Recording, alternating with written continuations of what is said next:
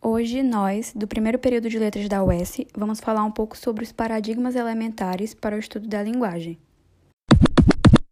Meu nome é Ana Liz e eu vou falar um pouco sobre o pragmatismo. Bom, no pragmatismo, a linguagem humana é usada no fluxo de práticas e costumes de uma comunidade linguística, e a perspectiva pragmática é associável ao pensamento sofístico. A linguagem era entendida não como um sistema de representação, mas como algo especificado pela cultura, pela história e a linguagem desempenharia um papel não meramente descritivo, mas antes constitutivo, formador nos assuntos humanos. E o pragmatismo é um paradigma relativista, pois não se pode estabelecer verdades universalmente válidas. Os conceitos eles mudam dependendo do momento histórico e cultural em que se encontram. Então a verdade seria múltipla e mutável.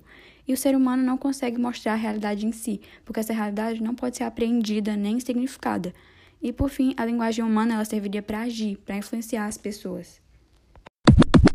Eu sou a Ananda Nível e vou falar acerca do realismo. A perspectiva realista está embasada nos conceitos platônicos de dualidade do real, advindo da sua teoria das ideias, onde Platão considera a seguinte distinção da realidade, uma oposição entre o que é o mundo das aparências, dos sentidos, e o mundo das ideias, este último guardando a verdadeira essência das coisas, do real, e baseia-se também na ideia de objetividade. Há duas dimensões a serem consideradas neste contexto, o real do processo, relativo à manifestação do conteúdo, e o real da coisa, que está relacionado ao uso dos nomes, das palavras.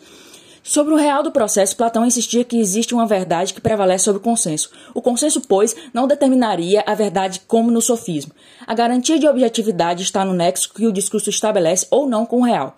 O que, o que determina a verdade ou falsidade de um enunciado é um parâmetro, um critério independente e objetivo, a correspondência com o real. Sobre o real da coisa, ou seja, a nomeação dos objetos, o olhar platônico sobre a linguagem pode ser assim resumido.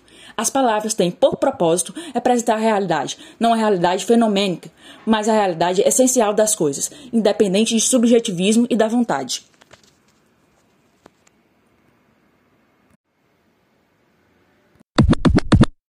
Oi, meu nome é Luana Rodrigues e eu vou falar sobre os aspectos principais do mentalismo. E o mentalismo é, tem base no pensamento do filósofo Aristóteles, que se concentrou mais no estudo empírico, no estudo da alma. Ele defendia a linguagem como um ser subordinado, em primeiro lugar, à capacidade racional humana. Por isso, ele achava que a expressão linguística tinha a função de representar o que vai no espírito. Ele também afirmava que as palavras representam alguma coisa que tem lugar no homem, no interior dele. E aí a linguagem simboliza o resultado do impacto no mundo sobre o homem, aquilo que vai no espírito dele e como o afeta.